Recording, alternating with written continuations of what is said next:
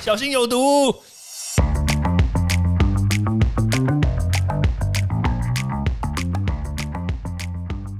毒物去除了，人就健康了。欢迎来到昭明威的毒物教室。Hello，大家好，我是昭明威。最近疫情的关系，很多人都留在家里煮饭。那我听过，就是一个朋友，他最近呢，我觉得他因为好大喜功，你知道吗？就是很喜欢邀请朋友去他家，但但是因为疫情的关系，我们知道就是有一个上限嘛，就是家里呢就外来的客人不能超过五个人。那他刚好有一天就是。他也还是邀请我去他们家，但是我们人数真的没有超过，大家也不用担心。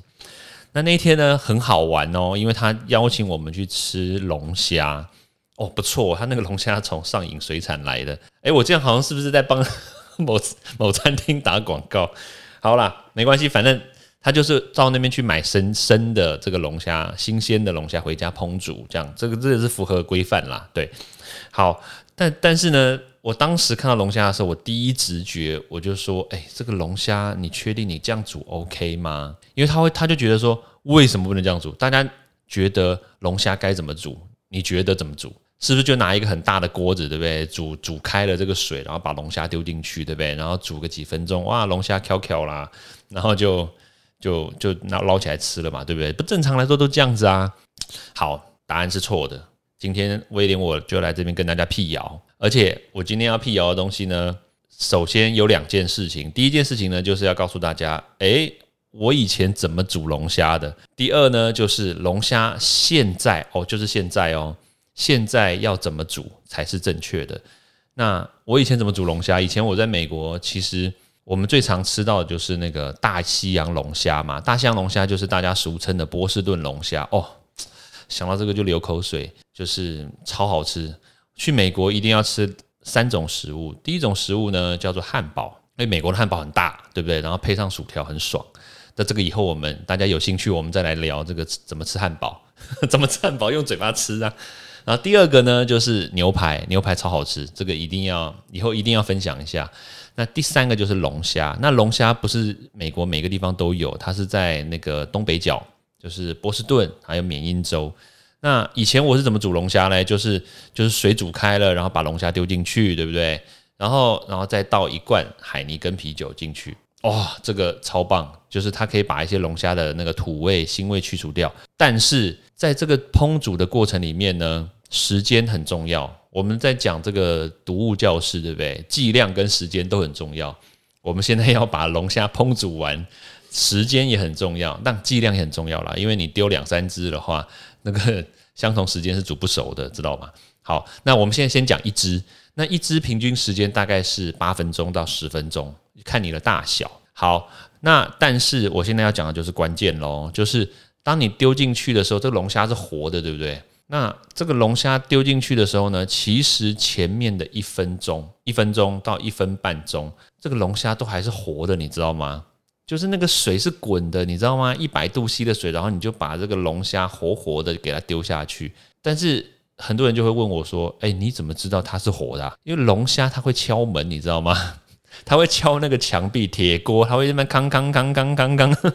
哎，你会觉得我很好笑？我没有，我是认真的。他在求救，你知道吗？他就跟你讲说：“哎，救命啊！你赶快出来救我。”但是拍谁了？我就是想要吃你的肉没啊？不是，就是对，但是就是我们就听到这个，就是啊，刚刚刚刚，其实其心里其实会蛮不忍的，你知道吗？就啊，天哪，我居然杀了这一只生物，然后等一下我又要把它把它扒开来吃，然后我又觉得它很好吃，哇！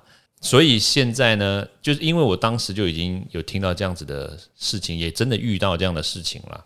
对，但是这样好像也没有阻止我们不继续煮龙虾。好，反正现在呢，英国就有一个研究，就说，哎，这样子很残忍。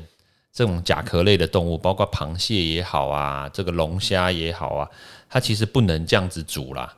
所以，因为它这样，因为它们有一个壳，所以呢，它们基本上来说，它们可以耐这个比较这个怎么样极端的温度啦。所以，它们可以在那种北极啦，或者是那种比较。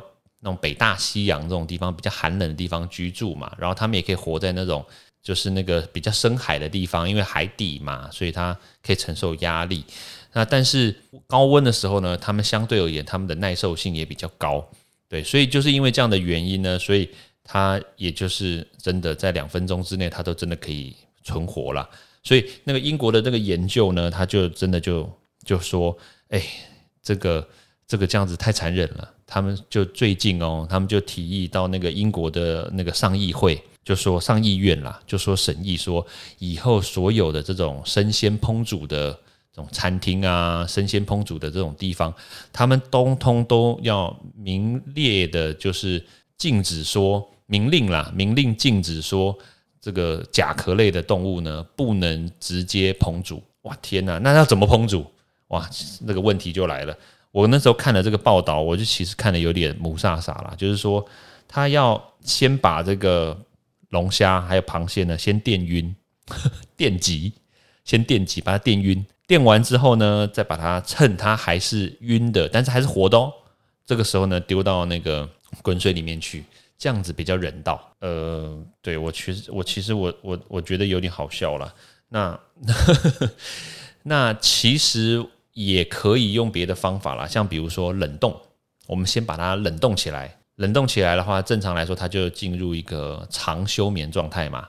其实有些就冻死了啦，所以用冷冻的方式其实也是一个不错的选择。对，所以我基本上来说了，那还有就是有人建议说，诶，那要不要就直接给他一刀啊，把他头给砍掉就没事啦？可是这这肯看起来也是那个让长痛不如短痛的意思嘛。可是螃蟹的头在哪？我找不到螃蟹的头，对，只有它的眼睛而已，所以不行，对不对？这个不行，所以只有那个虾子啊、龙虾这种。但是龙虾跟虾子，你不要忘记哦，它的大脑不是跟人类一样在头里面哦，它的大脑是延伸到它的脊髓里面，所以你就算一刀把它的脑袋割掉，它还是不会死掉，它还是可以明确的感受到它的头不见了，就像伍佰的歌一样，我没有头是一样的道理。对，所以它神经元很复杂啦，跟人类不太一样，所以大家不要用自己的脑袋去思考，说它跟我们是一样的，不一样。好，所以简单来说啦，就是真的烹煮龙虾、烹煮螃蟹，其实是一个蛮残忍的一个动作，所以我会建议大家呢，就是你先把它冷冻起来，你要吃的时候呢，你先把它冷冻起来，冷冻出来之后呢，就把它解冻，快速解冻之后呢，把它赶快拿来烹煮，这样子的话可以降低它的痛苦。我觉得这个是一个不能说是不错的方法，只是说就是没有方法中的方法之一啦。